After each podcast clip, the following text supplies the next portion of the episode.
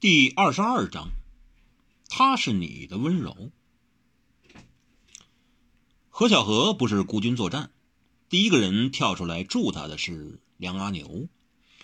梁阿牛也一样着了迷香，但他作战意志特别坚强，而且他一听何小荷的呼声就醒了一半。尽管他仍晕坨坨的，但他绝不让何小荷独占江湖，所以他啪的一声折断了自己一根手指。强烈的、尖锐的剧痛使他清醒了一下，清醒了一些。他立即挥动牛角尖加入了战团，与何小荷并肩在梯口作战。他要何小荷知道，他还有他，他不孤独。可是他得到何小荷的第一个反应就是骂：“你来这儿干啥？我还用得着你帮？还不下去救小石温柔？”何小荷一面骂。一面弹给他一粒解药，梁牛给骂得一脸灰。然而他却不知道，在黑暗中的何小荷已淌下了泪，感动的泪。其实梁牛已吸了桃花章，全身的劲儿已酥了一半，麻了一半，能发挥的武功已十分有限。何小荷虽嘴含解药，但仍得尽可能不做呼吸，作战能力也由此大减。那攻上来的一刀一剑，对他们而言已十分不好应付。他们哪有能力去解温柔小石之危？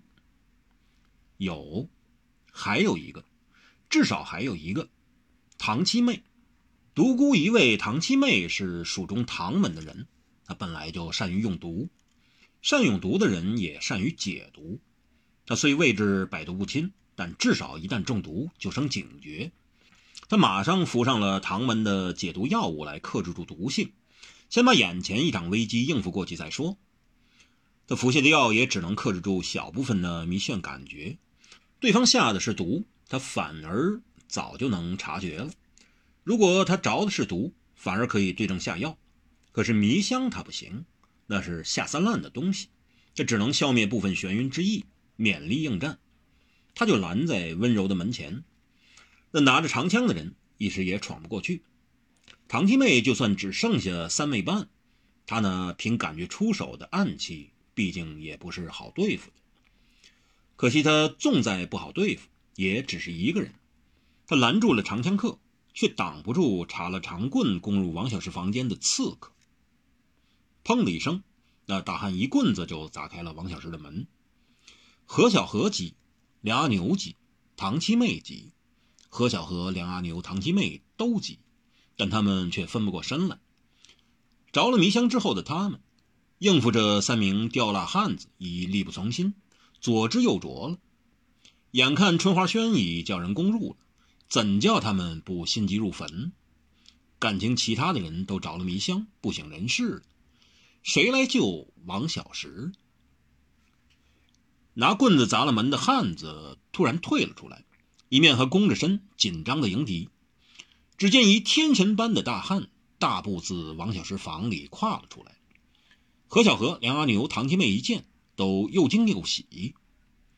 唐宝牛，只听那人如春雷般一声断喝：“还我唐宝牛，谁敢伤王小石一根毫毛？”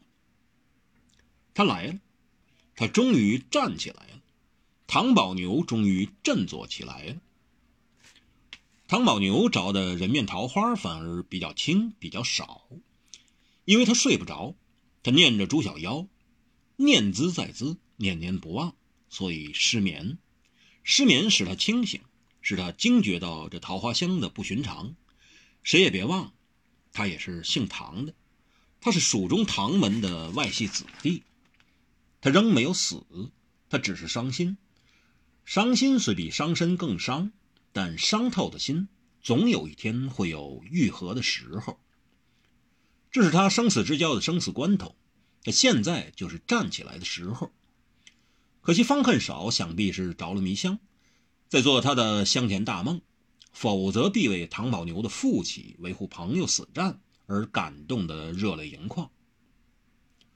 唐宝牛一加入战团，守住了王小石的门，这一来，就变成了四名祖级的大汉。对付何小荷、梁阿牛、唐七妹、唐宝牛四人了。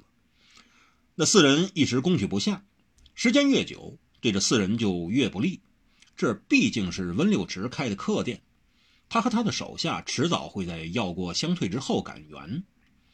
他们以情知这一次恐怕已讨不了好，他们现在只剩下一个希望，希望在一个人身上。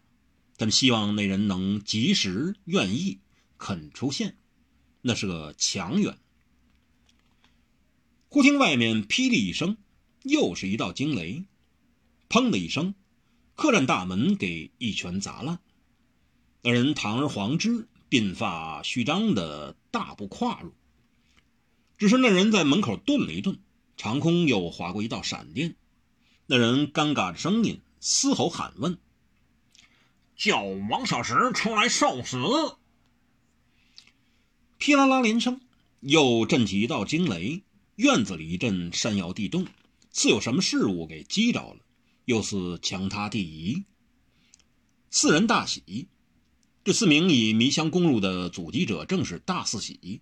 他们所等的人来了，终于来了。王小石完了。神游爷爷叶云灭，叶神游来了，他正以势不可挡之威，一步一步走上了楼。梁牛竭力分身去挡他。他一拳，梁牛的身子就夸啦一声压断楼梯栏杆，掉了下去。唐七妹闷哼一声，也去拦他。他又一拳，唐七妹让过一旁，五胸辅助。但每击出一拳，好像天下万物都同时为之震动。唐宝牛正站在王小石门口，叶神游怪眼一瞪：“滚开！”唐宝牛牛眼一瞪：“我不滚。”叶神游全身骨节噼啦啦作响，你拦得住我？唐宝牛将一只拳头拗得噗噗作响，拦不住也要拦。叶神游怒喝道：“那你去死吧！”